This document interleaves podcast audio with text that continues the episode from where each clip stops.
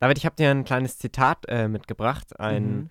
was ein Nutzer über die zweite Folge von Gen V geschrieben hat. Und er hat geschrieben, It's like Hogwarts for vapid Narcissists. also es ist wie Hogwarts für fade Narzissten. Sehr schön, schöner Und Vergleich. ja, ähm, damit herzlich willkommen zu unserer zweiten Folgenbesprechung hier zu der Serie Gen V, dem The Boys Spin-off.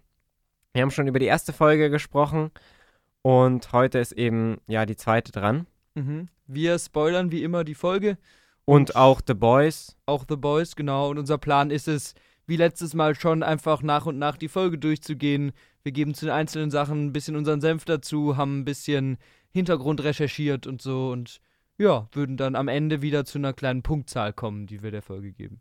Genau. Kurz zum Beginn. Mhm. Ähm, der Titel First Day. Mhm. Witzig, dass die zweite Folge so heißt irgendwie. ähm, Director war, wie schon in der ersten Folge, Nelson Craig. mhm. Und Ach, das war der gleiche. Genau, war der gleiche Oh. Direktor, aber für die anderen Folgen werden es dann noch andere Regisseure sein. Okay, das heißt, er hat nur die zwei Folgen die ersten gemacht. zwei Folgen gemacht. Okay. Genau. Die Folge ist mit 49 Minuten noch ein bisschen kürzer als die erste. Mhm. Äh, und hat auch ein bisschen eine schlechtere IMDb-Bewertung. Die hat jetzt 7,6. Die erste war bei 8,2. Aber noch immer eigentlich ganz gut. Mhm.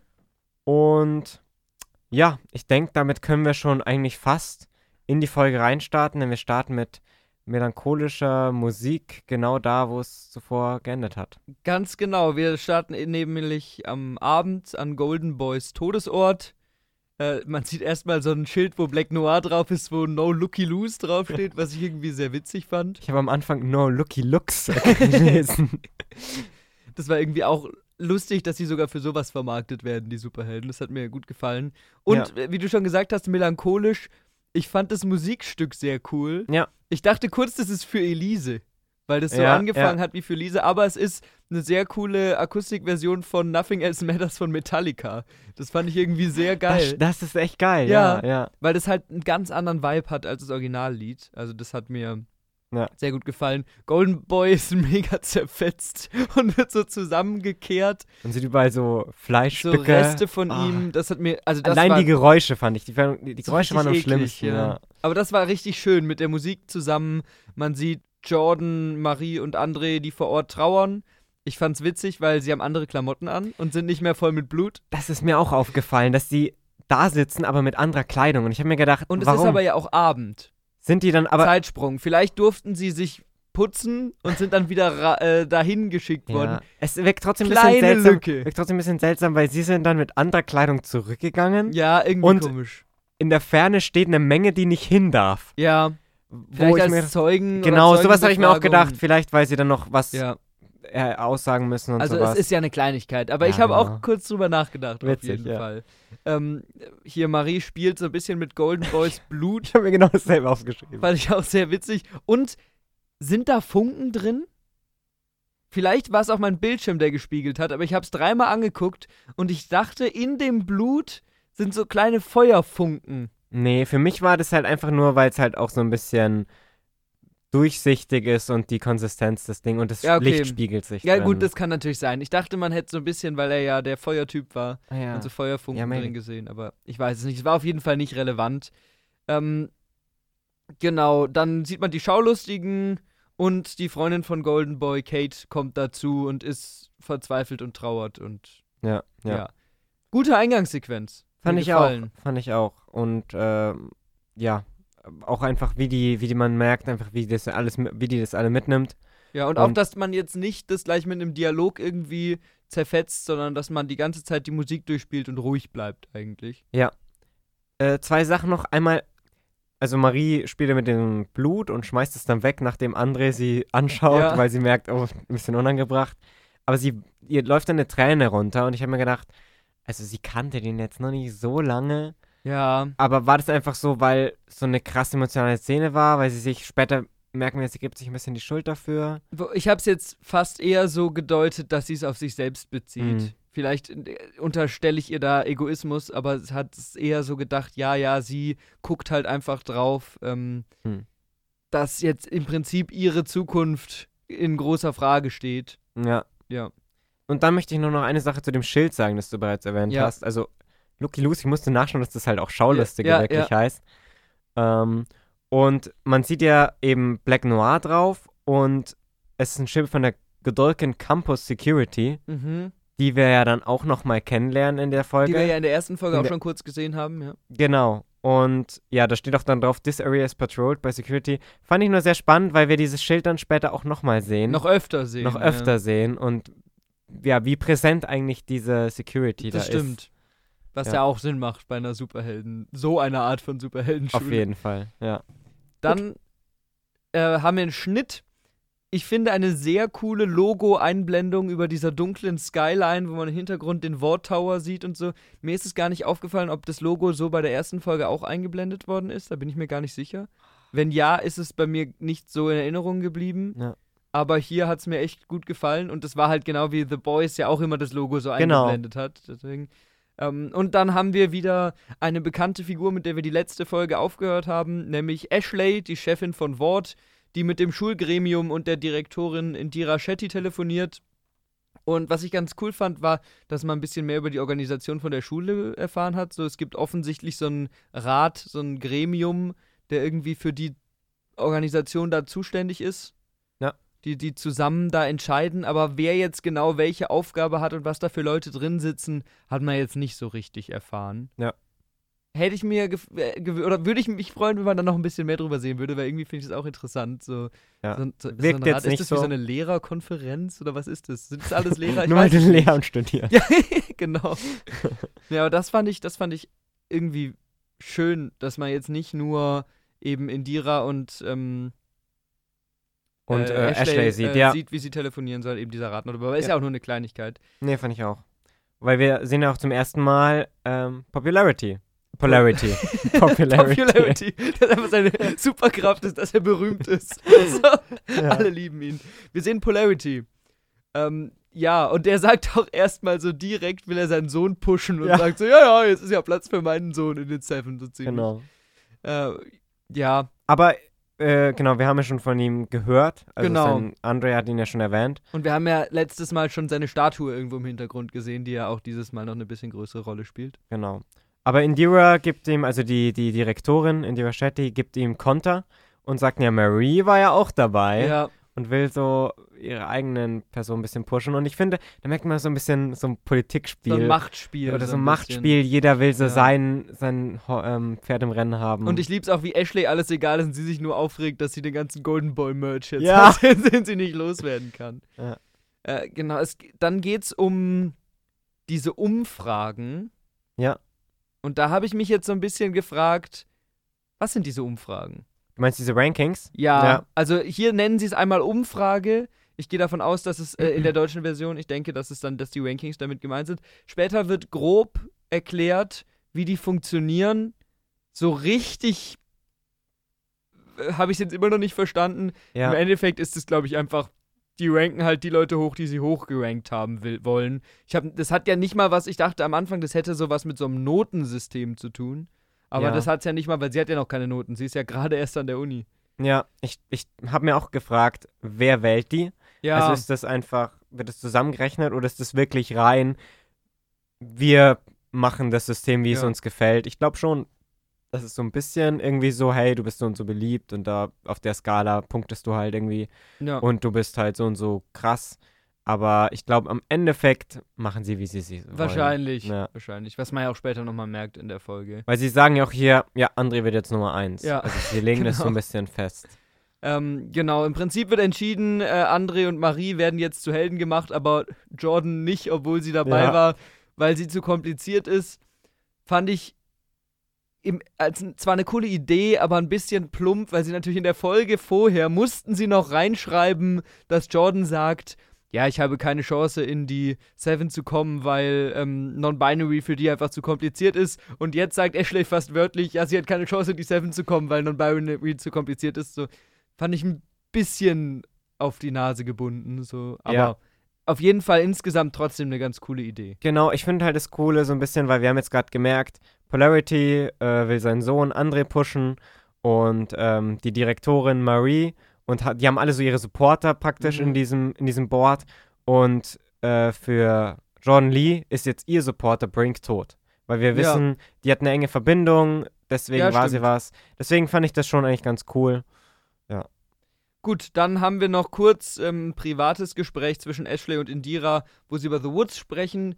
Das heißt, es ist nicht jeder an der Uni eingeweiht darüber. Ja. Liest man daraus. Und was ich auch eine geile Idee fand, war, als äh, Indira dann gesagt hat, ja, auch als rausgekommen ist, dass Compound V ähm, dafür zuständig ist, dass, dass äh, Kinder zu Helden werden und dass das nichts mit Schicksal oder so zu tun hat, hatten wir nur wenige Suizide an der Uni. Und das war natürlich ähm, eine Anspielung an das Ende von Staffel 2 von The Boys, weil da ja dann groß rauskommt, Ja. Eltern entscheiden, dass sie ihren Kindern Compound V spritzen. Aber ja, war irgendwie nochmal witzig, dass sie halt über Leichen gehen und so. Natürlich ist es mittlerweile ist es sehr klar, oben die bösen Kapitalismuskritik, die gehen über Leichen, denen ist alles egal, solange sie ein gutes Bild haben, aber so kleine Details gefallen mir dann schon nochmal ganz gut. Also, Ja. Vor allem, weil sie auch sagt einfach fast keine Suizide. Ja, genau, Wir hatten ein genau. paar, aber, Aber so vernachlässigbar. Ähm, Marie kommt nach Hause. Emma will sie aufmuntern. Erstmal natürlich, ey, lass mal Drogen nehmen. So. äh, Marie will die Hilfe nicht, sie will nur schlafen und scheint sich hier selbst die Schuld zu geben. Wobei sie in Folge 1 irgendwie die Schuld noch so ein bisschen abgegeben hat. Weiß ich nicht so richtig. Weil ich hatte in Folge 1 war es ja wirklich so, dass sie ähm, gesagt hat, Jordan soll mal helfen und dann noch zu Golden Boy auch meinte, hey, ich habe nichts mit diesen Morden zu tun und wir können uns einfach Ko- Kompromiss machen. Man kann jetzt sagen Stresssituation, aber da war sie noch so die Zurückhaltung, war so, ach ja, ich zieht mich da nicht rein, aber jetzt, weiß nicht.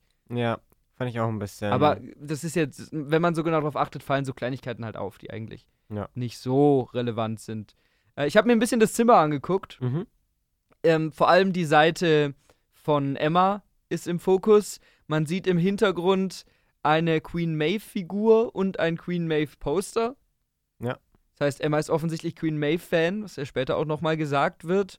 Und einen Film zu Big Crazy Love 2. Ein Film, Filmplakat. Ich habe geguckt, ob es den gibt. Den gibt's nicht. Später in der Folge kommt dann raus, dass das ein Film mit Termite ist. Ja. Was Also ich sehr witzig fand, Personen, mit der, ja. kleinen, mit der kleinen Person, mit dem Ja. kleinen Superhelden, der äh, in The Boys Staffel 3 ähm, stirbt. Und was auch sehr lustig ist, im Hintergrund sieht man so einen ganz kleinen Kleiderständer mit so Mini-Outfits. das ist auch witzig. Ja, das habe ich mich nämlich auch gefragt, weil man sieht ja dann auch, wie sie sich auszieht, Ja. um sich zu begeben, um klein zu werden. Mhm. Und ich habe mir dann gedacht, da muss ich auch immer Kleidung mitnehmen. Ja, genau, und da hat sie so sowas. Mini-Outfits, die Das da hängen. lustig. Das fand ich irgendwie äh, süß. Und man sieht an der Wand noch einen Notfallplan, was auch wieder, wir haben ja in der ersten Folge schon drüber gesprochen, die Räume sind so halb normale WG-Zimmer, halb aber auch einfach Bunker irgendwie. Und dieser Notfallplan mit verschiedenen Codes, Red, Green, Blue und Yellow, man konnte leider nicht lesen, was welcher Code ist, oder ich konnte es nicht lesen, aber das hat mir irgendwie, irgendwie gut gefallen Ja, sehr cool. dass da noch so ein Detail drin ist. Und eine Sache noch, der Raum ist natürlich genau zweigeteilt. Auf der linken Seite von Marie ist nichts, auf der rechten Seite von Emma ist alles bunt und groß und so. Das ist auch wieder sehr stark wie in Wednesday. Ja, man merkt auch wirklich, hier ist Emma voller Energie und sagt, yo, ich mach dich jetzt hier glücklich. Und Marie ist sehr, sehr, ja, auch ein bisschen kalt, einfach abweisend. Genau.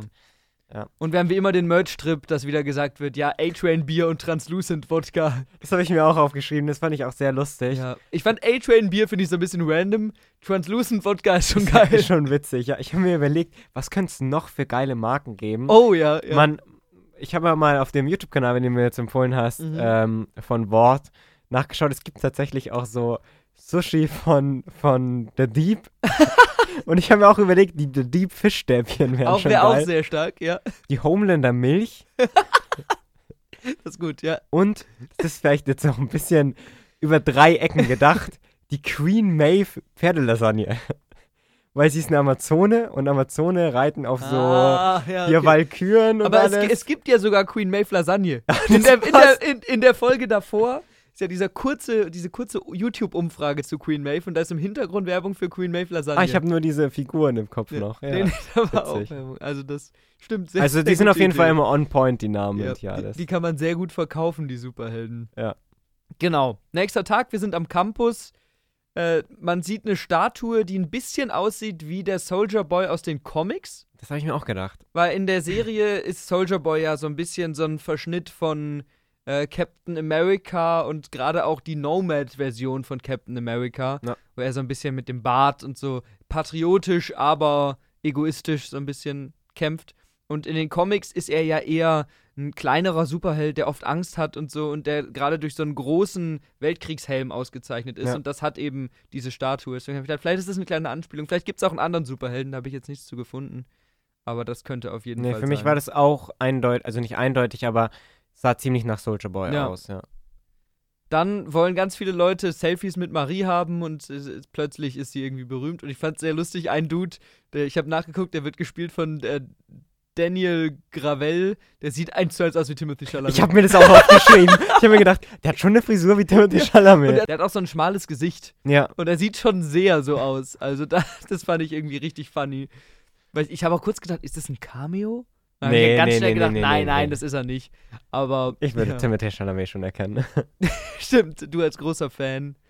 Ähm, genau, die Listen nach und nach wird gezeigt, wie die Leute darauf reagieren, dass die neuen Listenplätze raus ist. Marie findet raus, dass sie auf Platz 8 ist, ist überfordert, weil das irgendwie so was Neues ist.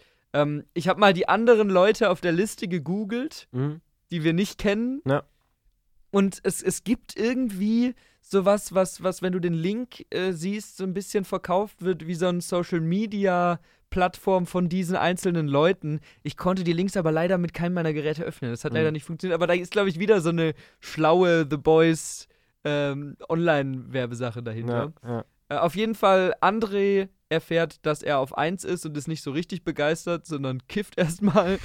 Und Jordan steigt auf 5 ab und ist auch nicht so richtig begeistert. ja, bei Andrew, ich weiß nicht, ob er nicht, nicht begeistert ist oder aber einfach nicht so richtig weiß, was er davon halten soll. Mhm. Weil ich glaube, an sich wäre er schon froh darüber, aber er ist noch irgendwie zu sehr mitgenommen von seinem, dem Tod seines Freundes. Ich bin mir nicht ganz sicher, weil er hat ja doch in der Folge vorher auch gesagt, so ist. ihm ist es nicht so wichtig und Mhm. er, er will einfach mal ein bisschen entspannt seine Zeit genießen. So. Ja, Das widerspricht sich bei ihm manchmal so ein bisschen, was vielleicht ja auch menschlich ist, aber mal will er das, mal will er es nicht. Ja. Ja. Jordan besucht die Gedenkveranstaltung von Think, Has- Hashtag ThinkBrink.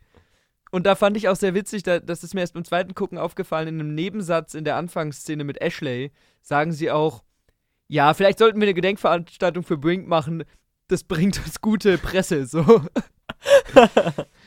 Und dadurch, dass es dann auch so überinszeniert ist und die Leute so tun, als würden sie es ganz schlimm finden und dann doch nicht weinen und so. Genau. Viel mehr gibt's da eigentlich gar nicht dazu. Ähm, die Texte, die da stehen über Brink, habe ich alle gelesen, sind auch nicht so richtig interessant. ja. Sind einfach nur Beileidsbekundungen oder so. Äh, alle nutzen es nur zur Selbstinszenierung, aber nur Jordan trauert wirklich. Man sieht das Bild von ihr mit Brink in der Vergangenheit. Und du hattest recht, es gibt einen kleinen Amazon-Infotext über Jordan, wo unter anderem ihre Kräfte charakterisiert werden. Und äh, gesagt wird, genau wie bei ihren Geschlechtern sind auch ihre Kräfte eine Dualität aus Agilität und Stärke. Ja. Das heißt, sie ist als, als Mann ist sie stark und als Frau ist sie agil. Genau, und deswegen hat sie auch irgendwie so ein mm, Falke und so eine Art ähm, Lö Hundlöwe, Genau. äh, Komainu oder so heißt das, Mhm. ähm, auf ihrer Jacke. Ja, die auch extra designt worden ist dafür. Genau, genau. Und ja, sie entscheidet sich eben dagegen, das hinzulegen, als sie sieht, dass die anderen halt. Eh Ja, nur Show nicht- machen, so genau. ein bisschen. Kate taucht auf, sie entschuldigt sich, Jordan geht und Kate bringt einen Lästerer dazu, sich selbst mit einem Baseballschläger in Schritt zu schlagen, so. Ja. Äh, ich habe hab mir gedacht, wieso lassen die solche Sachen an der Uni durchgehen? also jemand, der solche Kräfte hat, schwierig. ja, war schon witzig. Ich, ja, witzig, aber auch irgendwie. Ich, ich weiß nicht ganz genau, was ich von dieser Figur von ihr halten soll. Okay. Weil eigentlich habe ich ja hier jetzt Mitleid mit ihr und so, Mhm. aber dann macht sie halt sowas, was sie jetzt nicht gerade irgendwie sympathisch macht, finde ich. Aber ich meine, er ist ja auch ein Arsch. ja, schon, aber trotzdem macht sie das nicht sympathisch. Und auch diese Sache vor, in der Folge vorher, wo sie gesagt hat, ja, ich kann dich auch dazu bringen, Drogen zu nehmen, wenn du willst. Ja, das stimmt. Wenn ich will. Ich finde aber auch, also sie wirkt ja hier wirklich aufgelöst, Kate.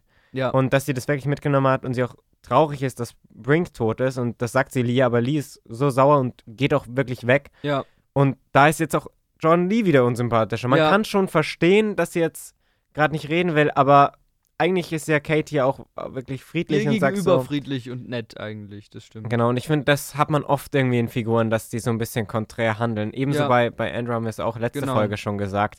Eigentlich ganz ein guter Kumpel, aber dann macht Ja. ja diese Frau an. Ja, das ist immer. Ich, ich finde, das ist eine leicht ungelenke Art, graue Figuren zu schreiben. Mhm. Weil was dabei rumkommen soll, ist ja, das sind alles irgendwie Anti-Helden. Die haben gute Sachen in sich, das haben wir aber auch das schlechte Sachen in sich. Aber es ist halt so, dass das irgendwie nicht ein Charakter ist, sondern ich habe manchmal das Gefühl, das sind irgendwie zwei Charaktere in einem und der eine von denen ist ein Good Guy und der andere ist ein Bad Guy und die wechseln sich ab in dem, was sie machen. Weißt du, wie ich meine? Ja, bei Kate kann ich es auf jeden Fall noch nachvollziehen. Also nicht bei allen Figuren, aber bei Kate und bei André so ein bisschen. Aber ja, wie, wie gesagt, das, ich finde trotzdem, dass das dadurch interessante Figuren werden, dass sie halt nicht immer nur die gleiche Ja. Einstellung, die gleiche Meinung haben. ich hätte noch was zu der Kate-Szene. Ja. Und zwar der Typ, den sie das sagt, äh, Rufus. Rufus, den haben wir auch in dem Werbeclip in der ersten Folge gesehen. Mm. Da ist er auch zu sehen und Nice. sagt auch, ähm, ich bin super Ja. hübsch oder freundlich oder irgendwie sowas. Ja. Auf jeden Fall, da ist der auch schon zu sehen. Und Kate zeigt eben hier, dass sie halt auch ja, ihre harte Seite hat. Aber man, ich, ich habe mir eingebildet, man sieht so einen Riss in ihrem Auge, Ja, ne? Ja, man sieht einen kleinen Riss in ihrem Auge, was ja später Dass das schon anstrengend ist Wird. irgendwie. Das heißt, sie kann ihre Kräfte nicht bis ins Unendliche benutzen. Genau. Marie. Alle feiern sie, weil die die erste Erstsemesterin ist, die in den Top 10 ist. Im Hintergrund haben wir so ein schönes Schild, wo drauf steht Find the You in Superhero. Und es gibt äh, Wortburger, was die Leute im Hintergrund Ja. essen. Ähm, und der neue Social Media Manager Jeff taucht auf. Äh, was sagst du zu Jeff? War jetzt für mich nicht so relevant irgendwie Ja. so. Ja, ich weiß nicht. Ich fand den so ein bisschen. Der war ein bisschen als Comedy Relief angelegt, ja. hat so mittel geklappt. Der hat ein paar ganz lustige ähm, Sprüche gehauen. Er redet auch- halt sehr viel und Ja. jeder fünfte Spruch ist so. Ein bisschen Sprüche klopfen. Ich fand lustig, dass er gesagt hat, er hat sich ähm, de, den Arm, nee, den Be das Bein hat er sich gebrochen, Ja. oder? Äh, beim Palais-Fest, weil das gibt's wirklich. Und das ist irgendein amerikanischer Preis, wo, wo, äh, wo Preise für Serien verliehen Mm. werden. Das fand ich witzig, dass sie da auch wieder echte Sachen äh, mit reingearbeitet haben. Und hier wird eben das gesagt, was ich eben schon angesprochen habe. Das Ranking basiert auf einer Analyse von Talent, Können, Marketing und Hashtags. Ja. Das heißt, es ist Willkür. also, Ja. ich, ich, ja. Da hat man halt einfach das Gefühl, die können da jeden reinsetzen, der halt gerade gut gerankt sein Ja, ich soll. frage mich trotzdem, wer das am Ende entscheidet? Entscheidet es die Chefin oder Ja. Und wieso geben alle so viel da drauf, wenn irgendwie offen klar ist, dass das manipuliert ist? So. Ja, das ist noch nicht ganz so klar. Ich Ja. glaube auch nicht, dass das noch weiter erklärt Vielleicht wird. wird es ja noch weiter das. erklärt, wer weiß. Ja, vielleicht. Marie kriegt auch viele Geschenke, ja, unter anderem einen Vibrator Messenger oder wie? ja, irgendwie sowas. Wo Wort, ein Wortspiel war da doch mit drin, oder? Ja, halt, dass es eigentlich irgendwie ein Messenger ist, aber man kann ihn auch anders Ja, verwenden. irgendwie sowas, ja, ja. Stimmt, Massageding halt. Genau. Ja. Ich Ja. habe hab erst einen Messenger verstanden oder so. Ja. Ja. Genau. Was auch witzig war, weil natürlich, sie kennt sich nicht mit Technik aus, aber jetzt kriegt sie die ganzen technischen Geräte. Genau, das jetzt hat sie teure Zeug auch ihr geschenkt, Handy. Was sie früher nie hatte. Und sie benutzt später auch ihr Handy so ein bisschen wie so meine Eltern. so, hält es so, tapp, tippt so mit einer Hand drauf Ja. rum. Äh, wir haben wieder einen Szenenwechsel zum Fotoshooting. Und äh, klar, Marie und André werden direkt vermarktet äh, und sollen danach ein Interview mit One-on-One mit Hayley Miller machen. Am Rande ist Hayley Miller in Staffel 3 schon mal vorgekommen als Talkmasterin, hat aber jetzt keinen richtig großen Impact gehabt. Äh, die, äh, die, die Frau oder Freundin von The Deep war Ja. bei ihr in der Talkshow, wenn ich das richtig Genau. recherchiert habe. Genau. Und Courtney Fortnoy. Geiler Scheißname. Ich finde sehr lustig. Ähm, oder Courtney Fortney tritt auf. Wortserienmanagerin oder Macherin. Die war auch in Staffel 1 schon mal am Rande da. Äh, über Reality TV, wo die verschiedenen Helden ja so in ihrem konstruierten Alltag in Mhm. großen Anführungszeichen gezeigt worden sind. Und ja, da kommt dann auch so ein Spruch wie: So viel Schmuck wollen die Armen das denn überhaupt sehen? Ja, das war auch witzig. Genau. Und Polarity ist auch dabei zeigt so ein Foto von sich selbst als Held. Fand ich auch sehr lustig. Und will halt André ein bisschen pushen. Genau. Und André hat nicht so viel Bock. Äh, genau, André ist nicht so motiviert. Polarity sagt noch, um so berühmt zu werden wie du, musste ich Matchbox 20 auf dem Lollapalooza retten, um so ein Interview zu bekommen. Und das ist auch wieder eine Rockband, die es wirklich gibt. Und Lollapalooza ist ja auch so ein Riesenfestival. Ja. Deswegen irgendwie cool. Ich mag, ich mag so, so Background-Stories und wenn sie es dann irgendwie so Tie-Ins zur Realität finden. Ja. Also auch mit diesem Fest vorhin und so, das sind zwar nur kleine Easter Eggs und so, aber ich finde, das macht eine Welt halt groß und das zeigt halt auch, dass da natürlich insgesamt eine Parodie auf unsere Welt damit gemeint ist. Ja, das, voll.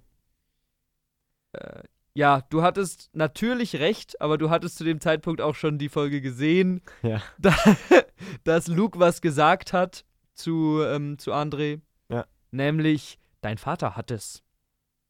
Aber Polarity weiß nichts. Und Polarity sagt was, was in der Folge auch sehr oft vorkommt. Wir sind aus Stahl. Genau. Wir sind Superhelden, wir sind aus Stahl. Ich habe mich dann gefragt, ob das halt irgendwie ist, weil sie ihre Kräfte Stahl machen kann. Das ist ein Dad-Joke eigentlich. Oder ob das eine Anspielung an Superman, Man of Steel ist, Mhm. irgendwie.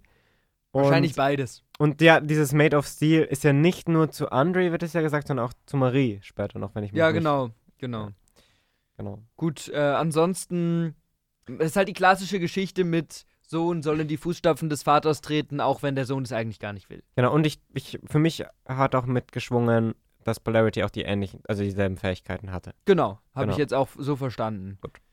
Ähm, alle sind halt böse und kaltblütig und wissen von dem davon, dass alles nur konstruiert ist, außer Marie. Wird dann auch gezeigt, als sie äh, mit für das Interview vorbereitet wird, gesagt, wird eh alles geskriptet und so weiter. Und noch eine Sache, bevor wir da weggehen.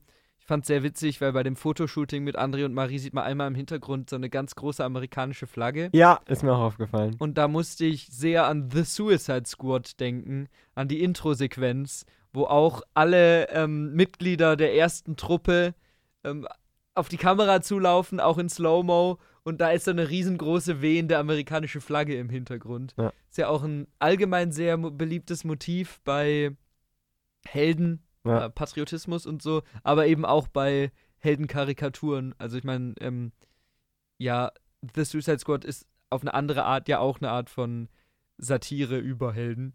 Nee, voll. Deswegen hat das ganz gut gepasst, fand ich die Parallele schön. Ich habe noch eine Sache, obwohl Andre am Anfang nicht so motiviert ist, fühlt er sich dann scheinbar richtig wohl, Ja. also macht dann irgendwie Post richtig krass und äh, weiß halt, wie es läuft. Ja. Kennt man aber, kann man natürlich darüber begründen, dass er ja schon vorher immer Nummer zwei oder drei war. Genau, deswegen finde ich, das äh, ist mir nur einfach aufgefallen, Ja. dass man, ne, er weiß halt, wie das Business da läuft. Und Ja. Marie ist am Anfang noch so ein bisschen, Sie weiß nicht Ah, so sie steht halt nur so jetzt hin, daneben. Ja. aber sie lernt es dann so ein bisschen schätzen. Also am Ende post sie dann auch Ja. und hält ihre Hände krass hin und sowas. Also da merkt man auch schon ein bisschen, dass sie irgendwie in diese Welt eintauchen möchte. Das stimmt.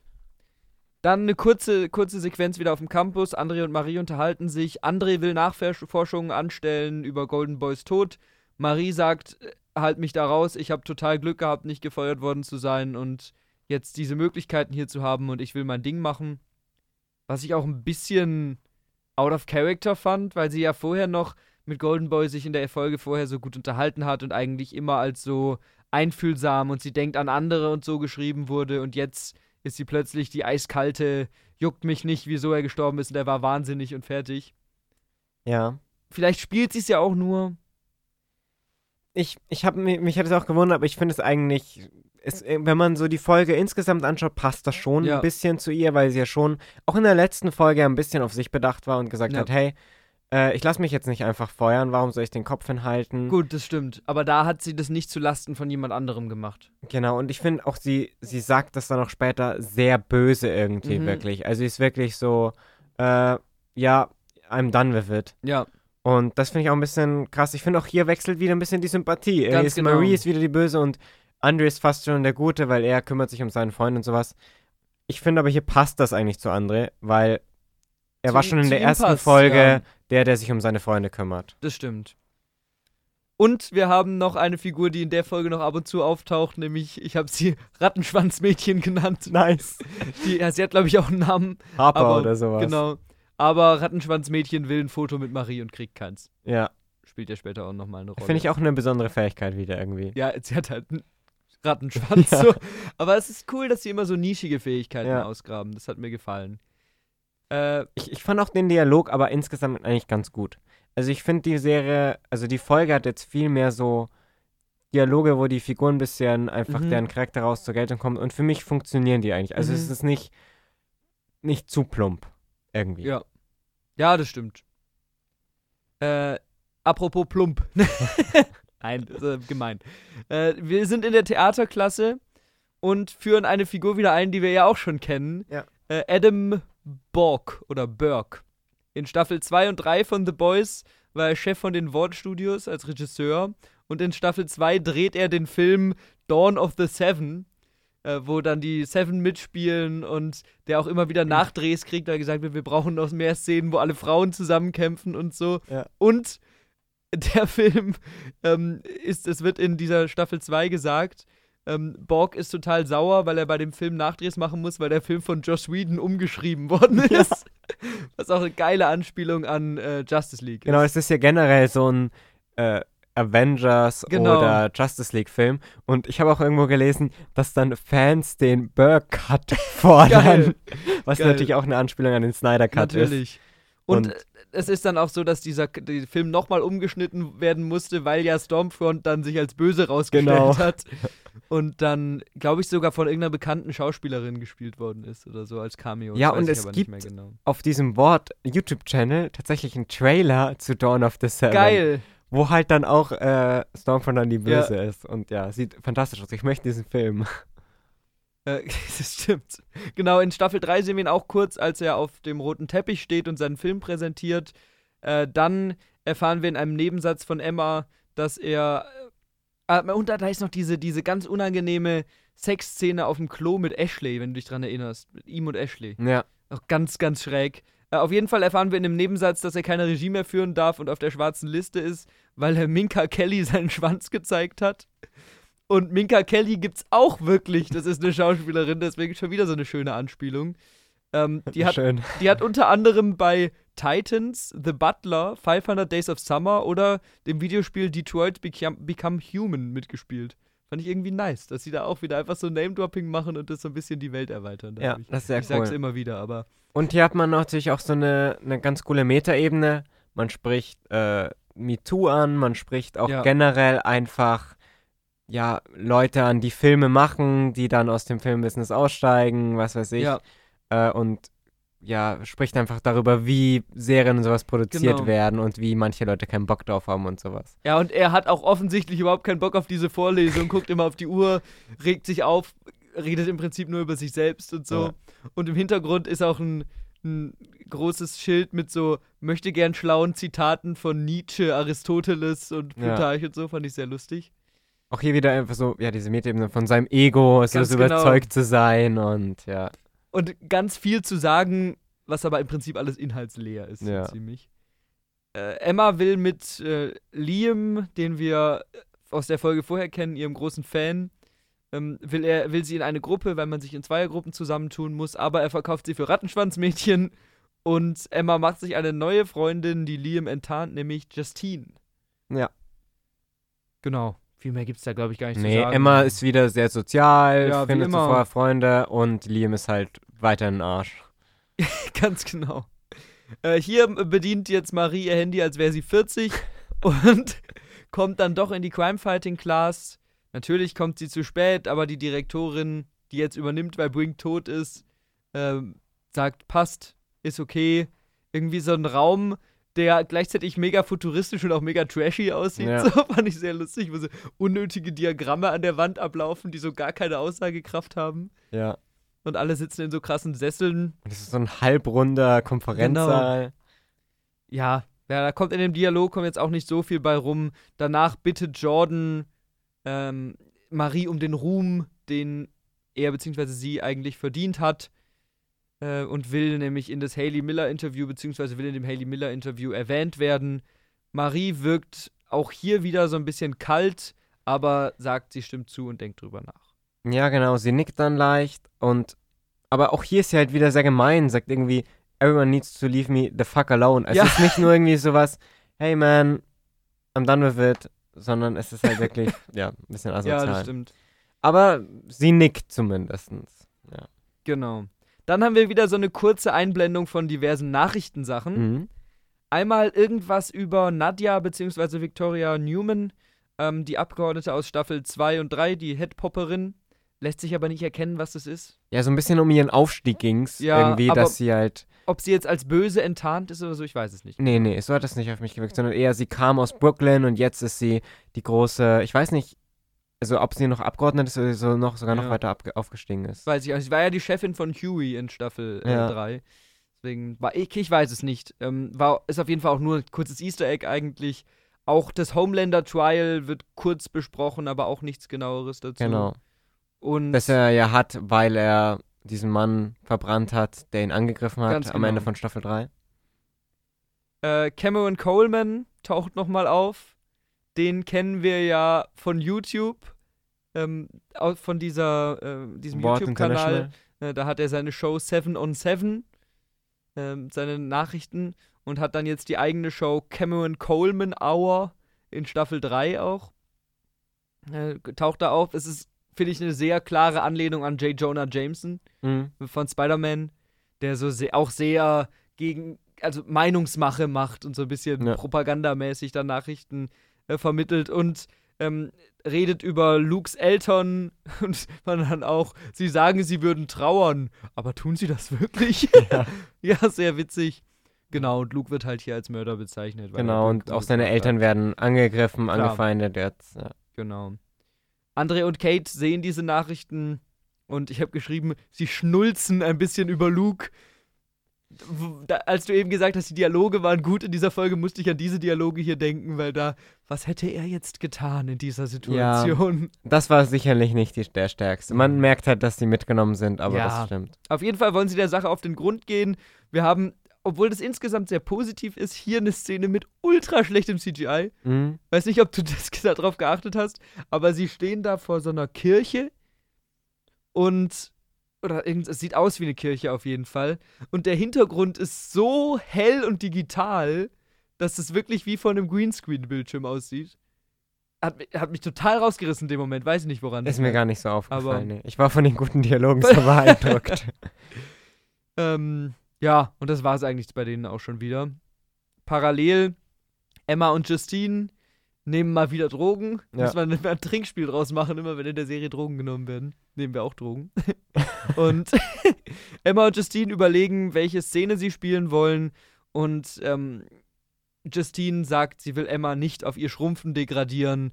Emma erzählt von ihrem Schrumpfproblem, dass sie immer kotzen muss. Und Justine ist da schon so nett, dass klar wird, dass sie, es ist jetzt schon klar, sie ist eigentlich nicht nett. Also für mich war in dem Moment schon klar, ja, die ist auch wieder ein Arschloch eigentlich. ja. Aber genau, dann suchen sie jetzt eben auch Filme raus, ähm, die nicht mit schrumpfenden Leuten sind, sondern allgemein Sachen. Und dann sagt sie auch, sie will Queen Maeve spielen. Ja. Sehen wir wieder die Vorbildfunktion.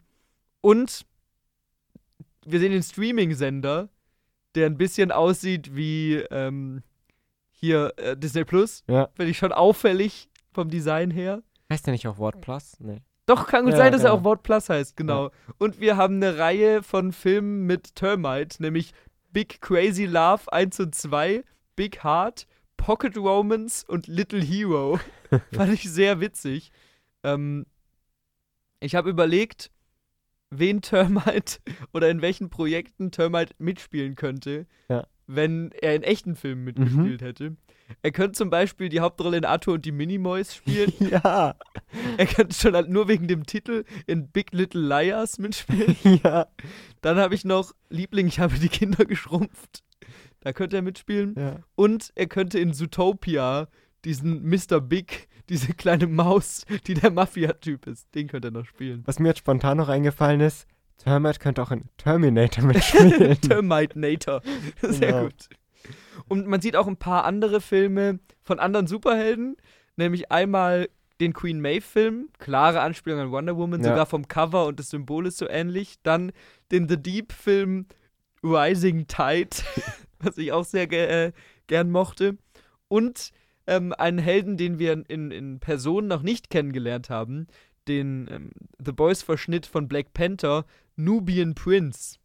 Ah, habe ich gar nicht gesehen. der auch auf seinem auf dem Cover von dem Film, das sieht man nur ganz kurz, ähm, auch sehr wie Black Panther aussieht und Ja. aufgemacht ist.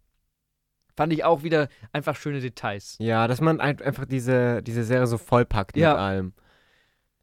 Ich habe noch zwei Sachen zu der Szene zu sagen. Ja. Zum einen, man hat ja auch wieder so eine, so eine Metaebene, wenn es um Typecasting geht, dass das halt irgendwie oft gemacht wurde und, und oft gemacht wird. Ja, das stimmt. Bestimmte Typen einfach immer gecastet werden und dass Justine das nicht machen will, Ja. wurde ein bisschen scheinheilig. Ähm, und auch äh, Emma sagt, I hate myself for it. Also ich, ich hasse mich Ja. selbst dafür, für dieses Übergeben, um klein zu werden. Und ich finde, da hat auch wieder die, die Serie wieder einen ernsthaften Ton, den wir Ja. schon in der ersten Folge gelobt haben, wenn es um Sache wie Bodyshaming oder, oder Selbstverletzung geht oder sowas. Und es wird hier auch wieder, finde ich, ganz gut aufgegriffen eigentlich. Da wird auch dieses Magersucht-Thema, was wir ja schon in ihre Figur reingedeutet hatten, nochmal klarer aufgegriffen dadurch. Ja. Und ja, man kauft es auch der Schauspielerin ab, finde ich, und Ja. auch der Szene, dass die halt jetzt hier auch einfach ernsthaft sein kann. Ja, das stimmt. Weil sie nicht immer nur diese funny Sidekick-Figur genau, sein dass muss. sie damit auch vielleicht viel überspielt einfach. Ja, ja, also es hat einen Sinn und dass sie ist nicht einfach nur der lustige Dude, der für einen Joke da ist. Ja. Gut. Äh, Gespräch zwischen Marie und der Headmistress. Mhm. Ich fand, das war mega der komische Raum. Das sieht irgendwie aus wie so eine Kirche. Das ist auch der Raum, wo diese Homelander-Deckengemälde da ist. Und wir haben so ein paar ähm, Fenster mit äh, Glas, also Glasfenster mit so bunten Helden, die da drin sind und so Heldenbüsten und so. Ich habe mich gefragt, ob das ihr Büro ist, Äh, ich glaube schon, ja. weil sie ja auch später dann abends, als Marie nochmal zu ihr kommt, da chillt. Vielleicht ist, ist es auch ihre Wohnung gleichzeitig. Vielleicht ist es auch beides. Vielleicht ist es auch beides, aber ich fände es sehr wild, in sowas zu wohnen, nur so Homelander an die Decke gemalt Ja. ist. ähm, genau, alle Superhelden sind aus Stahl, hören wir hier mal wieder. Ja. Aber sie sagen es nur, weil eigentlich sind sie es nicht. Ist natürlich auch wieder eine Anspielung auf Polarity, vorher der auch sagt aus Stahl und so, macht aus Superhelden, diesem Superhelden-Epos eigentlich mehr, als es wirklich ist. Sie hat Psychologie studiert. Wenn Ja. Leute, die Psychologie studiert haben, so agieren, dann will ich niemals zu einem Psychologen gehen, weil sie wirklich Floskeln drescht wie eine Irre. Aber Marie spricht es irgendwie an und sie öffnet sich ihr, erzählt ein bisschen über ihre Schwester. Man sieht nochmal einen kleinen Rückblick und ja. Ja. Ja, ich finde auch hier halt wieder, erst ist Marie eine Playerin und äh, Mhm. kann alles abwehren, lügt, äh, ohne mit der Wimper zu zucken. Und dann crackt sie wieder sehr schnell. Also es, es bricht wieder aus ihr heraus. Und ich finde, das hat man irgendwie relativ oft bei Marie, dass sie, ähm, erinnern wir uns an die erste Folge, wo sie mit Golden Boy spricht. Erst Ja. wehrt sie alles ab und dann offenbart sie ihm doch und raus, sagt sich, ja. ah nee, das, was mit meinen Eltern wirklich passiert. Und das passiert irgendwie doch immer wieder. Ja. Weiß ich nicht, was ich davon halten soll. Ich meine, dadurch, dass immer wieder passiert, kann man sagen, hey, das ist Teil ihres Charakters. Aber es ist, Ist, halt teilweise ein bisschen zu schnell einfach. wie Gollum. Ja, so zwei Seiten. gut, ich will es jetzt nicht als Gollum bezeichnen. nein, aber nein, aber ähm, Indira guckt natürlich ganz nett, als Marie rausgeht und dann dieser klassische Bösewicht-Shot, sie ist weg und Indira guckt ganz böse. Ähm, danach folgen wir ihr direkt runter ähm, in die, in die Woods, Ja. wo dann auch wieder dieser persönliche Sicherheitsdienst auftaucht. Ähm, Sehr lustiger Dialog. Bob, I am Greg. Ja, genau. Auch hier wieder Soldatenkameras, so ein paar Schilder, die aber nicht so richtig spannend sind. Ein schlechter Siegfried und Roy-Joke, ja, aber der, den fand ich ganz witzig, ehrlich gesagt. Und an dem Bruder von Golden Boy wird so ein bisschen rumoperiert. Ich habe mich alles in mir, in mir hat sich zusammengezogen, als sie dieses Ding in seinen Rücken gerammt haben, so. ja. Ich habe so ein bisschen gedacht, das sind halt schon wieder Menschenversuche. Weil wir hatten ja in The Boys gerade in Staffel 2 das große Thema ähm, in dieser Facility, wo auch Lamplighter dann gearbeitet hat, dass Menschenversuche gemacht worden sind. Würde mich interessieren, was sie jetzt hier machen. Weil irgendwas muss da noch mehr dahinter stecken, als einfach nur an Leuten rumdoktoren. Ja, ich habe mich auch gefragt, was die da eigentlich machen Ja, und was sie wollen, aber weil das finden wir bestimmt noch raus. ja, Ich hoff's. ja, ich hoff's. Ja, weil wieso da auch der, der Bruder von Golden Boys den alle für tot halten? Naja. Ja, genau. Und, und auch was äh, in Diva Shettys Plan ist. Also, klar, sie ist ein bisschen eine Angestellte nur von, von Ashley und hat dann nur die Aufsicht Mhm. drüber und muss auch ein bisschen um ihren Job fürchten. Aber, also, was, was ist ihr, hat sie persönliche Mhm. Interessen und sowas? Also, bisher ist sie halt nur so eine Funktionärin irgendwie. Da, das das habe ich mich auch, ja, da gefragt an der Mhm. Szene. Und wir erfahren, dass Brink für die Geschichte wohl auch wichtig war. Also nicht nur Mittelsmann war, sondern wirklich wichtig. Ja. Gut. Hast du noch was zu der Szene? Nee. Dann gehen wir zurück an den Campus. Andre und Kate gehen in Golden Boys Ru äh, Ruhm, Raum. Und äh, an der Tür steht ganz groß Murderer. Äh, der Raum ist leer. Da ist wieder davor Alles ausgeräumt. No, no Lucky Lose Stimmt, Schild. No Lucky Luke Schild. Ähm, ja. Und sie sagen halt, was wir weitermachen können. Ja, ich habe mir auch nicht viel dazu aufgeschrieben. Sie sind halt, hey, wir müssen es irgendwie rausfinden, aber es ist nichts hier. Mhm. Dann läuft Emma über den Campus und alle wissen von ihrer Kotzerei und machen sich, Kotzerei klingt abwertend, so ist nicht gemeint, aber machen sich drüber lustig, Hm. wo ich mir auch gedacht habe, irgendwie verkauft ihr mir den Campus ja doch auch als relativ progressiv Mhm. und woke irgendwie. Und dass sie sich dann da irgendwie über sowas lustig machen, war halt so ein bisschen storydienlich jetzt. Ja, ich glaube, es ist, ja, was- es ist sicherlich ein bisschen storydienlich, aber ich glaube, ich würde es auch ein bisschen unterscheiden, weil diese eine Jungsgruppe, hey, die machen sich drüber lustig. Diese eine, das eine Mädchen sagt ja dann irgendwie, you should really get some help. Also, ja. du sollst dir Hilfe suchen. Aber auch sehr wertend. ja, genau. Also, es ist nicht so, so hey, ähm, also so ernst gemeint wirklich, sondern schon ein bisschen, das ist was ein Problem, das ist was falsch, was Schlechtes. ja, Ja, fand ich auch ein bisschen platt, aber genau. Bringt halt die Message Gut. rüber. Und sie findet halt, fin- findet halt raus, dass Justine dafür verantwortlich ist, weil Genau. sie das auf ihrem Instagram-Kanal ähm, gepostet hat, von dem sie auch vorher, oder YouTube-Kanal, von dem sie auch vorher gesagt hat, sie hätte so wenig Follower und so. Ja. Im Hintergrund Crimson Countess mit dem Spruch Memento audere semper. Übersetzt, denk daran, dich immer zu trauen, von einer italienischen Dichterin aus dem 20. Jahrhundert. Schön. Ich dachte, das wäre witzig, wenn jetzt noch so falsches Latein drin ist oder so, aber Ja. es nicht. Also es war schon. Aber auch natürlich wieder so ein Kalenderspruch, wie es ja. Ja. typisch für Wort ist. Äh, Emma will Justine konfrontieren. Justine ist aber gerade mit Rattenschwanzmädchen unterwegs und macht mit ihr so ein bisschen das gleiche wie mit Emma, will aus ihr so Profit rausholen und macht so eine sehr una diese unangenehme Szene irgendwie. Mhm. Ähm, ja, und dann reden sie halt drüber und Justine sagt so, äh, ja, ich hab's eigentlich doch gut gemeint und so. Und sagt dann sogar noch, als Emma rausgegangen ist, fuck, wo ich mir denke, hä, du wusstest doch so, was du machst. Irgendwie. Ja, da, da scheint sie dann doch irgendwie das nicht so gemein gemeint Ja. zu haben, aber ich, ich, für mich ist sie schon ja, nicht so Mhm. freundlich. Man merkt auch ein bisschen einfach ihre Verlogenheit, wie in diesem Video redet sie noch drüber über ja, Patriarchie, wie die Ja, Frauen klar. unterjochen und sowas. Und dann bringt sie äh, Rattenschwanzfrau dazu, ihren Schwanz äh, Ja. zu lutschen, weil das halt Ja. für Männer attraktiv ist. Und äh, ich fand es jetzt eher weird, aber I guess in The Boys Welt. Und ja, deswegen, das merkt man schon irgendwie so. Also einerseits verurteilt sie es, aber andererseits macht sie auch genau das. Ja. Und äh, für mich ist sie trotzdem jetzt nicht sympathisch, Nee, auch wenn ist sie, sie nicht, aber sie ist irgendwie, ja.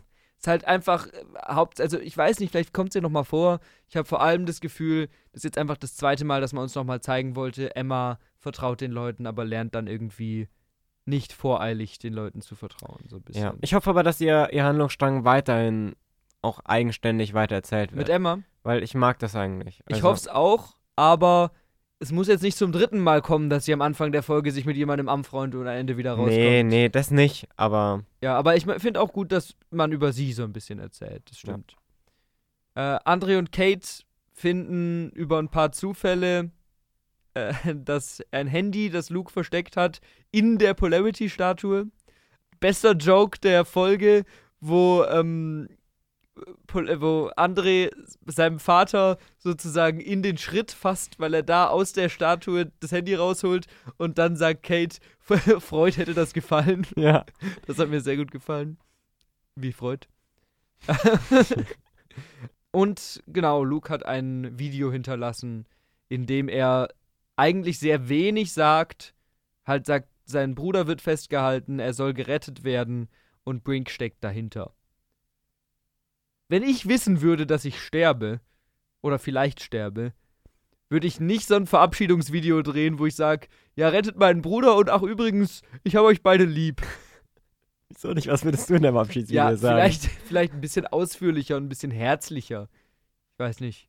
Ja, war halt in letzter Minute nur noch aufgenommen. Ja, ja, man kann es man kann's begründen, das stimmt. Ich will jetzt ja auch nicht so, so negativ sein. Aber ja. Dann haben wir halt ein, ich will nicht so negativ sein, dann folgt ein schlechter Dialog mit sehr viel Exposition-Dump, wo gesagt wird, ja, Bruder hat sich umgebracht wegen seiner Schizophrenie und wieso, ja, äh, wieso lebt er denn jetzt noch? Hm. weil alle denken, der wäre tot. Was ich überlegt habe, im, im Rückblick, den Luke hat in der ersten Folge, Hm. Spricht er ja im Traum mit seinem Bruder und da ist sein Bruder aber ja noch ein kleines Kind. Hm. Hat sein Bruder sich dann schon als kleines Kind wegen seiner Schizophrenie umgebracht? Muss ja. Ja. Dann wäre der ja jahrelang in der Facility jetzt gewesen. Also ich glaube schon, dass der da auf jeden Fall einige Jahre drin ist, ja. Ja. Ja, okay. Zumindest als, als Jugendlicher irgendwie sowas. Das stimmt.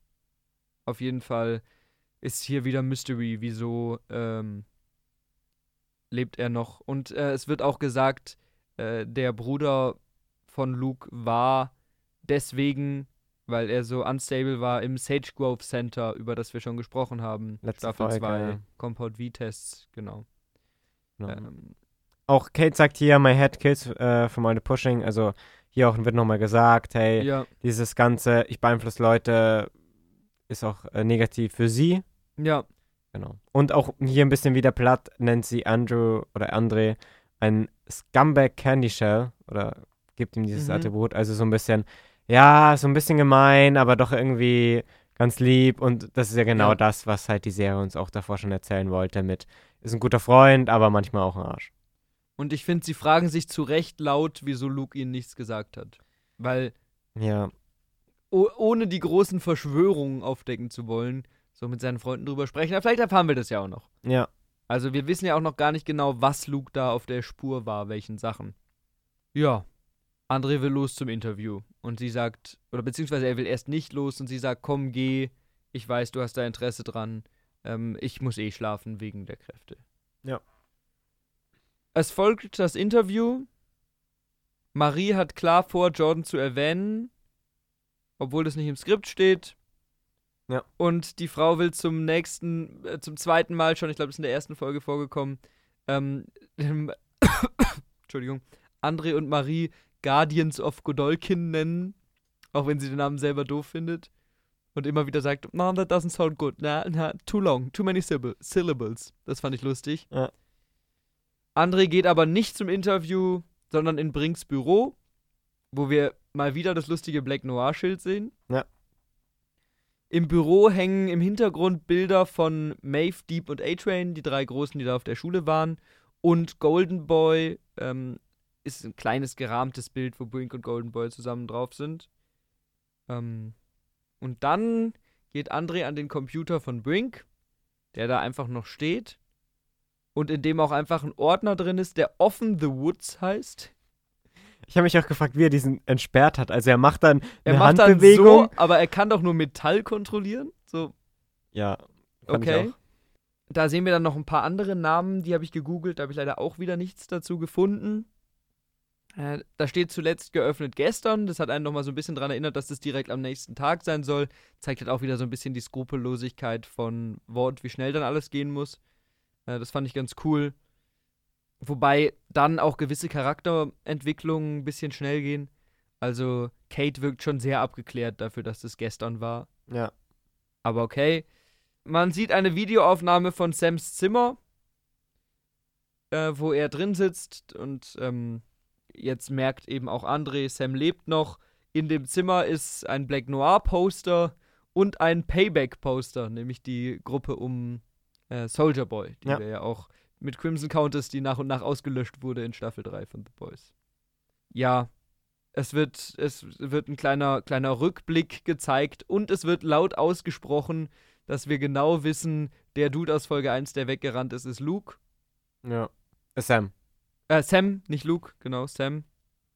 Und jetzt kommen eben die Soldaten rein, die Sicherheitsmänner, und holen sich den Laptop. Jo. Entdecken André aber nicht.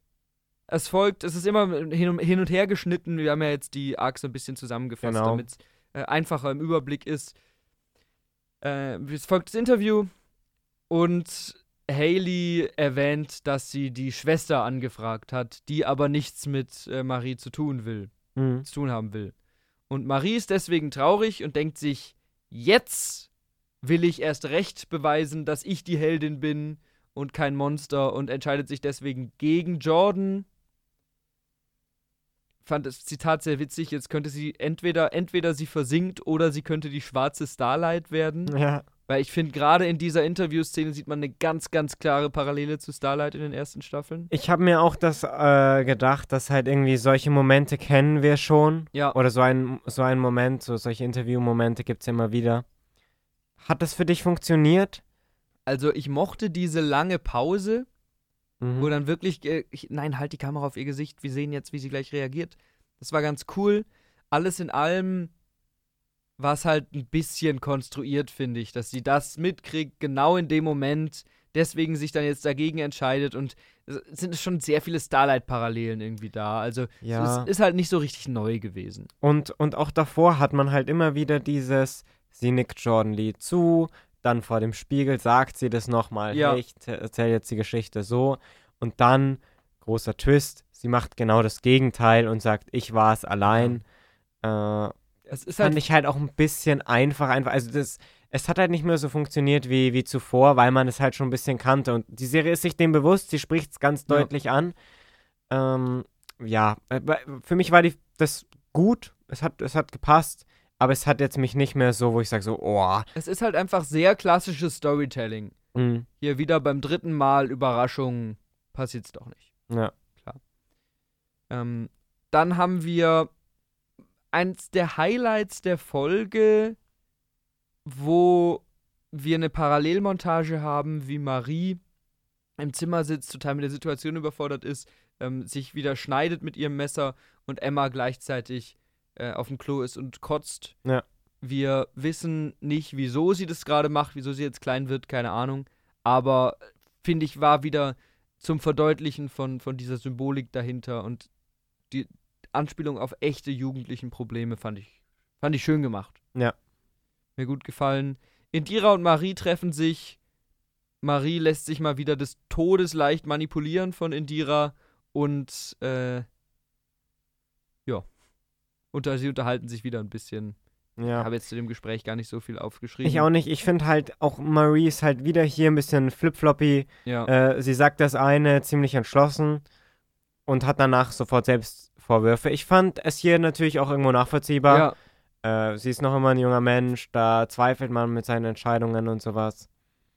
Mm, genau, war aber halt wieder eine sehr, ein sehr schneller Wechsel Ja. von, von ihren Entscheidungen. Und hier spielt ein Musikstück, was in den ersten Tönen sehr an eins der geilsten Game of Thrones Musikstücke erinnert, nämlich äh, Lights of the Seven. Mhm. Äh, weißt du, kennst du Lights of the Seven? Ich hab's gar nicht Das ist- ne? Das ist das Stück, was spielt, als in Staffel 6 die Septe von Baelor explodiert, Ah, vorher. Ja. Wo dann auch ähm, hier Lance Lannister bei diesen Kerzen ist und gerade noch hinkriecht. Das ist so ein Klavierstück. Und ist voll geil. Und das hat mich sehr daran erinnert. Ganz ähnliche Notenfolge. Allgemein, die Musik hat mir sehr gut gefallen. ja, wie schon in der ersten Folge. Ich finde Ja. eine eine echt coole Mischung, auch viel Modernes, das immer gut den Ton trifft. Ja. André und Kate, ähm, also das war sozusagen das, das Ende von äh, Emma und Marie für diese Folge. André und Kate sind wieder im Mittelpunkt. André folgt den Soldaten bzw. dem Wachdienst zu den Woods und sieht, wie die Soldaten äh, jemanden töten, aber gleichzeitig natürlich dumme Sturmtruppen sind, die, obwohl sie was hören, sich nicht umdrehen und nicht gucken. Ja. Und dann wird wieder der Name aufgegriffen, wo dann, ich glaube, es wird gesagt, Greg kümmert sich drum oder Bob. Genau. Greg äh, räumt später auf. Ja. Und es kommt dann, Greg kommt dann tatsächlich und entdeckt André. Ich glaube, Bob ist es. Oder vielleicht kommt auch Bob. Bob Auf kommt. jeden Fall immer die beiden Namen hier. Und Bob hat ein Gerät, wo man Sound gegen Soups einsetzen kann. Ja. Auch, ähm, woher kennen wir das? Hm. Erinnerst du dich an einen Superheldenfilm, aus dem wir das kennen? Ja, ich, mir ist auf jeden Fall bekannt vorgekommen. Ich dachte, wir kennen das auch schon aus The Boys. Es, ich glaube, es kommt auch in The Boys schon mal vor, aber es gibt natürlich wieder in den Comics einen Ursprung dafür, nämlich Venom. Ja, Venom stimmt. Im dritten Spider-Man zum Beispiel Im auch. dritten Spider-Man, aber auch im, im ersten Venom-Film Ja, mit Tom Hardy. Sehr gegen hohe Sequenzen empfindlich. ja. Und äh, ich frage mich, ob das gegen alle Soups wirkt, aber ich glaube schon. Ja, der, der Typ sagt, erklärt das auch noch ein bisschen. Das ist ein bisschen auch wieder der doof, aussagt, ein bisschen Soups schade. Hören. Genau, ihr, mehr. ihr hört besser, habt eine höhere Frequenz, deswegen, Ja. ja. Und ja, Kate rettet aber den Tag mit ihren Fähigkeiten ähm, und genau, bringt dann zwei, äh, zwei von den Wachmännern dazu, oder eine Wachfrau und einen Wachmann dazu, sich mit der Taschenlampe zu vergnügen und äh, bricht dann aber zusammen, weil sie zu viel ihre Kräfte benutzt hat. Ja, man sieht auch ihre Augen irgendwie Ja. weiß werden. Wie Bran. Sehr viele Game of Thrones Parallelen hier. Ja. Und ja, ich, ich, habe, das war ein bisschen eine schräge Kombi aus einer sehr dramatischen und einer sehr komischen Szene irgendwie. Ah, für mich hat die aber irgendwie funktioniert. unstimmig dann, dass da so dieser große Joke ausgepackt wird, aber dann kippt sie um und es ist so tragisch. Ja, Gut. Ja. Ja, und das war's. genau. Die Folge ist vorbei. Möchtest du ein Fazit äußern und Punkte vergeben? Ja, ich kann ja mal anfangen. Ja. Also, diese Folge hatte auf jeden Fall nicht mehr so viele What the fuck-Momente und so viel, ja, auch krasse bildliche Szenen, nicht mehr so viel Gewalt wie die erste Szene, Ja. wie die erste Folge. Ja. Und hat viel mehr ein bisschen einfach vorangetrieben, was, was in der ersten Folge etabliert wurde. Mir hat das teilweise auch ganz gut gefallen, dass die Figuren, wie die alle damit umgehen, mit dem Tod, äh, man, man lernt sie auch ein bisschen mehr kennen, ihre verschiedenen Seiten und so langsam kristallisieren sie für mich auch sich Mhm. als Personen heraus. Also während ich nach der ersten Folge mir noch gedacht habe, André, hm, soll ich von ihm halten, äh, kann ich den jetzt ein bisschen besser einordnen einfach. Und auch Marie ist weiterhin für mich interessanter geworden. Ich fand auch einige Dialoge, wie das umgesetzt wurde, ganz gut. An anderen Stellen ist die Serie halt schon ein bisschen platt, haben wir ja angesagt, oder nicht ganz so geschickt und hat auch so ein paar kleinere Fragen, Ja. die wir aufgeworfen haben, wie zum Beispiel, was machen die denn da jetzt eigentlich unten mit der in den in den Woods? Ja. Und insgesamt hat mir die Folge nochmal sehr viel Spaß gemacht, aber ich fand sie nicht ganz so gut wie die erste Folge. Möchtest du Punkte vergeben? Beim letzten Mal haben wir, glaube ich, beide acht Punkte gegeben. Genau, ich würde der Folge wahrscheinlich äh, sieben Punkte Ah, geben. okay. Also ich fand die noch immer eigentlich ziemlich unterhaltsam. Also ich fand auch vor allem das Worldbuilding weiterhin sehr cool. Ja. Und die verschiedenen A- Anspielungen an echte Sachen, an Sachen aus der Serie und so weiter. Das hat mir richtig gut gefallen. Und ähm, ein paar Sachen waren eben jetzt auch inszenatorisch ganz schön gemacht. Also gerade jetzt hier die, ähm, diese Montage zum Beispiel, von der ich eben gesprochen habe, mit Marie und Emma. Oder auch ähm, äh, ja, die Einblendung von diesem Gen V-Symbol und so. Da waren ein paar gut gedachte Sachen dabei. Äh, die Figuren lernen wir ein bisschen besser kennen, lernen ein bisschen ihre Motivationen kennen, aber auch nur ein kleines bisschen. Insgesamt überwiegen für mich aber hier ganz klar die Nachteile bei dieser Folge. Also, ich finde, es passiert erschreckend wenig. Mhm. Wir haben klar ein paar Charaktermomente, die aber die Charaktere auch nicht irgendwie weiterentwickeln, sondern vielleicht ein kleines bisschen vertiefen Ja. noch. Ähm, rein handlungstechnisch sind wir, abgesehen davon, dass Marie jetzt zur Heldin gemacht werden soll, auf dem fast gleichen Stand wie am Ende der ersten Folge. Und das, was du angedeutet hast, stört mich noch ein bisschen mehr. Die Figuren handeln sehr out of character. Mhm.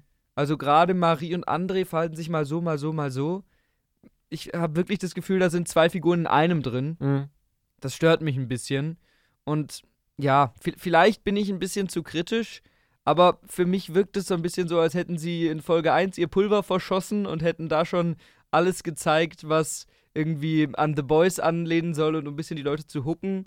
Und hier äh, lassen sie es jetzt. Ja. Also so, da ist auch wenig wenig, was das wirklich als, als The Boys Spin-off auszeichnet. Also gerade die Superhelden-Thematik kommt hier sehr kurz, abgesehen von so ein paar kleinen Sachen wie Rattenschwanzmädchen. Ja. Im Endeffekt hätte man das auch einfach alles rauslassen können und das einfach zu einer satirischen, ähm, ja, Uni. Es ist sehr eine Serie. Teen-Drama-Folge, Genau. das stimmt. Und das ist genau das, wo wir am Ende der letzten Folge ja gesagt haben, was ich eigentlich nicht will. Mhm. Ich will The Boys Spin-off und ich will nicht irgendwie hier Teenie-Drama Riverdale abklatschmäßig. Ja. Und es ist natürlich immer noch ein bisschen bissig, aber auch nicht so bissig in dieser Folge. Also ich muss wirklich sagen, während des Schauens äh, habe ich an ganz vielen Stellen mir an den Kopf gefasst mhm. und habe wirklich gedacht, dass es für mich, und du hast es ja offensichtlich anders wahrgenommen, es freut mich, dass es dir so gut gefallen hat, aber für mich ein ganz, ganz klarer äh, Qualitätsabstieg. Ich würde der Folge 4 von 10 Punkten geben. Also ich würde ich würde jetzt, wenn ich drüber nachdenke, vielleicht auf 6 runtergehen. Aber ich finde 4 auch ein bisschen, aber ich verstehe deine Kritikpunkte, Ja. weil es wirklich nicht mehr so krass The Boys und Gen V ist. Ja. Ich, ich sehe vielleicht auch ein bisschen einfach die positiven Aspekte, dass dieser Turn von Marie als am Anfang noch Heldin in der ersten Folge und jetzt merkt man schon ein bisschen, hey, sie ist eigentlich ziemlich auch egoistisch. Mhm. Und dieser Turn, vielleicht bewerte ich den auch mehr oder anders, weil ich halt auch schon ein bisschen weiter geschaut das habe. kann sein. Und deswegen bewerte ich halt die jetzt auch in der Retro-Perspektive ein bisschen Ja. anders als Bildabfolge. Ja, ich, ich glaube nämlich auch, das ist auch was, was man bei Folgenbesprechungen ja immer bedenken muss, gerade jetzt auch, wie ich es gemacht habe, ich sehe immer nur diese Folge. Mhm. Ich weiß nicht, was weiterkommt. Ich weiß nicht, was das teilweise Sachen, die ich hier doof finde, wie die sich zu einem großen Bild zusammenfügen oder so. Das heißt, es sind auch immer nur so ein bisschen Momentaufnahmen und es kann sein, dass ich das dann im Gesamtkontext doch besser finde oder so. Ja. Also wird man dann sehen. Und ich muss halt sagen, für mich ist Anfang cool und Ende cool. Und dazwischen gibt es ein paar coole äh, Dialogszenen. Und alles, was dazwischen jetzt eher so egal ist oder wo nicht so viel Ja. passiert, wie du angesprochen hast, das vergesst man halt dann. Und Ja, dadurch aber- ist es dann nicht so schlimm. Aber wenn Also- man alles vergisst, bis auf zwei Szenen aus so einer Folge, dann spricht das nicht für die Folge. Das stimmt, aber wenn man sich nur an die guten Sachen erinnert, dann Ja. hat man natürlich auch ein positives Aber fandst du das Bild. Ende wirklich gut? Ich fand das ganz cool, ja. Ich fand das, ich fand das Lied halt wieder cool. Ja. Und äh, ich fand halt irgendwie auch diese Kate-Szene witzig, Ja, was ich, sie mit denen gemacht hat. ich fand das witzig, aber dann eben dieses Drama anhängen, dass sie umkippt und das war jetzt auch kein Cliffhanger, der für mich so richtig funktioniert hat. nee. Und ich fand halt schon, was auch mit Emma und Marie gemacht wurde am Ende. Ja. ja, das stimmt. Aber das war eben auch nur eine kurze Montage. Und Endeffekt ist vor allem Emma genau auf dem gleichen Stand wie am Ende der letzten Folge. Nur vielleicht noch ein bisschen niedergeschlagen. Ja, das stimmt. Handlungstechnisch ein bisschen wenig Ja. passiert. Vor allem, ich, es hat ja auch nur acht Folgen, die Staffel. Ja, genau. Aber ich, ich möchte nicht so, so negativ sein. Also, es hat jetzt einfach gerade, weil ich ja bei der ersten Folge richtig euphorisch war. Ich habe Mhm. richtig Spaß gehabt. Ähm, und da hat es jetzt so ein bisschen mir einen Dämpfer gesetzt. Wenn die nicht so direkt nacheinander gekommen wären, hätte ich es vielleicht auch noch ein bisschen besser bewertet, diese Folge. Trotzdem bin ich gespannt, wie es weitergeht und freue mich auf die dritte. Und freue mich auch darauf, dass wir über die dritte hier reden. Ähm, ich finde, man hat aber schon auch gemerkt, dass hier weniger drinsteckt, weil wir weniger zu sagen haben.